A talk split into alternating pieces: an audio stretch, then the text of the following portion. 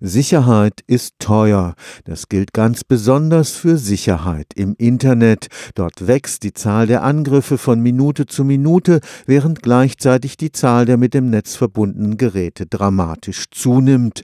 Da hoffen viele auf die Fortschritte der künstlichen Intelligenz.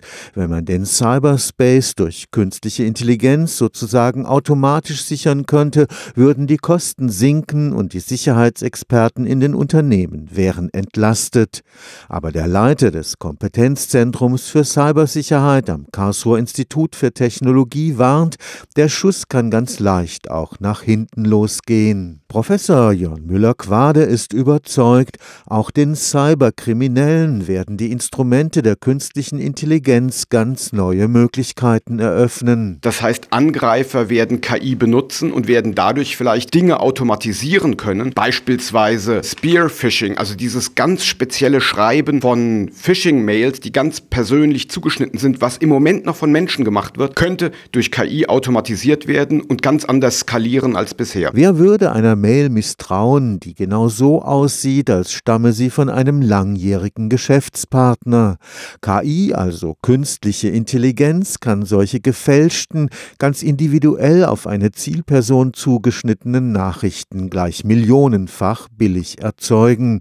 Für den Cyber Cybersicherheitsexperten am Karlsruher Institut für Technologie besteht aber noch eine weitere Gefahr. Die KI selber könnte auch angegriffen werden. Wenn man sich jetzt überlegt, dass diese Dinge nicht mehr programmiert werden, sondern selber lernen, ist es zum Beispiel möglich, die Trainingsdaten zu vergiften, dort also bestimmte Dinge hinzuzufügen, damit die KI Dinge lernt, die man später benutzen kann, um die KI zu kontrollieren. Das Hijacken von durch künstliche Intelligenz gesteuerten Geräten ermöglicht für Professor Müller-Quade geradezu Horrorszenarien. Ich glaube tatsächlich, dass wir eine enorme Zunahme an KI-gesteuerten Geräten haben werden. Wahrscheinlich werden die autonomen Fahrzeuge der Zukunft, gerade weil auch jeder die Probleme sieht, wenn da automatisiert schwere Geräte durch die Gegend fahren. Vielleicht wird da vieles sehr, sehr gut gemacht werden. Aber es könnte im Consumer-Bereich sein, dass auf einmal irgendwelche Drohnen gehackt werden könnten, die billig sind, die vielleicht gar keine IT-Sicherheit von Anfang an mit eingebaut haben. Das wichtigste Fazit für den Experten,